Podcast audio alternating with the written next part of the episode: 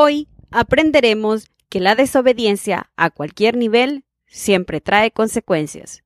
Comenzamos.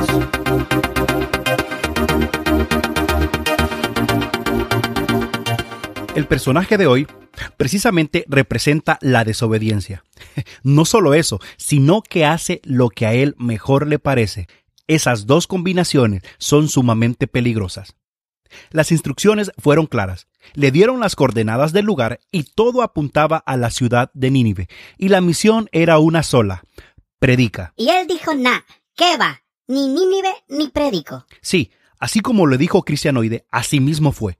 No fue a Nínive ni tampoco predicó. Al menos en ese momento. Sino que se fue hasta Jope para huir de la presencia del Señor. Sí, escuchaste bien, para huir.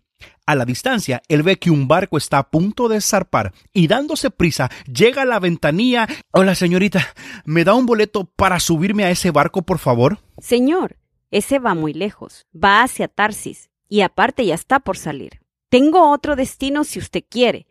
Mm, déjeme ver. Aquí veo un espacio en uno que va hacia Nínive. No, no, gracias. Me iré en ese que está por salir. Hágame el boleto. Dese prisa, yo pago lo que sea. Nombre, por favor. Jonás. ¿Solo Jonás? Jonás el profeta. Boleto en mano, corriendo cuando escucha al capitán decir. Y una vez arriba. "Uf, por poco me quedo, exclamó Jonás. Y así emprendió el viaje para el destino totalmente opuesto que Dios le había marcado. Y ahí va en el barco, a tope, cuando de repente comenzó a azotar fuertes ráfagas de viento. Eran tan fuertes que el barco parecía que se partía a pedazos. Todos tuvieron miedo y cada uno comenzó a clamar a su propio Dios. Y comenzaron a tirar cosas del barco para aligerar la carga. Y resulta que los vientos eran cada vez más fuertes y el mar parecía embravecer más y más. Entonces se le acerca el capitán, lo encuentra... Sí, dormido. Y molesto el capitán le dice, estamos a punto de morir y tú estás durmiendo. ¿Quién eres? ¿Qué pasa contigo? Como medida desesperada, la embarcación decide echar suertes para encontrar a la persona culpable de todo lo que les estaba pasando. Y sí, por supuesto que desde luego que sí, cayó sobre nuestro amigo Jonás.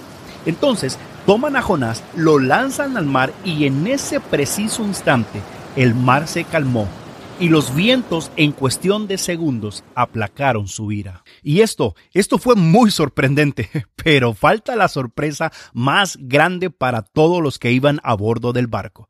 Fue al ver cómo un pez gigante se tragó al muchacho que ellos mismos acababan de lanzar al mar. Y vaya, eso sí es sorprendente, ¿no crees? Y colorín colorado, este cuento se ha acabado. Fin de la historia. No, alto cristianoide, aún no acabamos. Recuerda que nuestro Dios es un Dios de misericordia y de segundas oportunidades. ¿Cómo que no acabamos? Y es que sigue más. A ver, cuéntame. Es que, después de tres días y tres noches en el estómago del pez, A ver, a ver. ¿Me estás diciendo que estuvo tres días adentro de la panza de un pez? sí, así lo dice el libro de Jonás capítulo 1 versículo 17.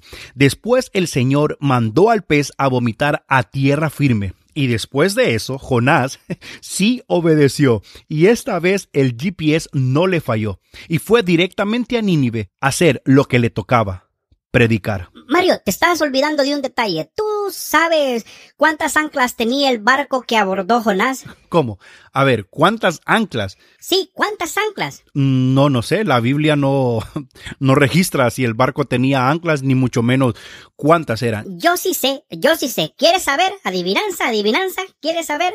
Am, ok, ok, ya, ya me entró la duda. Según tú, Cristianoide, ¿cuántas anclas tenía el barco que abordó Jonás? Once anclas. ¿Por qué dices 11? Porque los capitanes siempre dicen eleven anclas. Eleven es once en español. Oh my God, no puede ser. Mal chiste, Cristianoide. Mejor, ¿sabes qué? Vamos a presentarle a nuestros amigos los highlights de esta historia. ¿Te parece? Tarsis quedaba totalmente opuesto a Nínive. Es que cuando desobedecemos, vamos siempre en sentido contrario. Nínive quedaba a 800 kilómetros y Tarsis quedaba a 3.400. Cuando desobedecemos, el camino es más largo. La línea de tiempo del libro de Jonás es muy interesante. Amigo, lo que te quiere decir Cristianoide es que tú ves que en el capítulo 1 dice desobediencia de Jonás, capítulo 2 oración de Jonás y capítulo 3 Jonás predicando. Para ver detalles de esta historia, favor lea el libro de Jonás. Solo son cuatro capítulos. No te tomará más de diez minutos. Ah, y por cierto, la Biblia nunca dice que fue una ballena, sino solamente dice que fue un pez gigante. no contabas con mi astucia, ¿cierto? Así que quiero darte las gracias por llegar hasta el final de este episodio y para la próxima... Mario, Mario, disculpa que te interrumpa. Ok, Cristianoide, ya estoy cerrando el episodio. No, pero yo quiero cantar una canción alusiva a este episodio. Híjole, yo me gustaría, Cristianoide, pero ya no hay tiempo. Ya me dice eh, el productor que solo tenemos 30 segundos para cerrar el episodio de hoy. No, me voy a tardar menos de 30 segundos. Es que hay una canción que a mí me enseñaron en escuela dominical y seguro tú o alguien que nos escucha se la ha de saber. Ok, pues, pero tienes 20 segundos porque ya pasaron 10. Ok, ok. Jonás no le hizo caso a la palabra de Dios. Por eso al mar profundo la gente lo tiró. Y vino un pez muy grande y plum se lo tragó. ¿Por qué no le hizo caso a la palabra de Dios? ¿Por qué no le hizo caso a la palabra de Dios?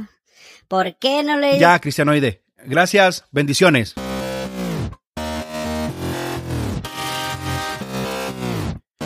Gracias por escucharnos y recuerda que nuestra próxima cita está a un clic de distancia. Bendiciones.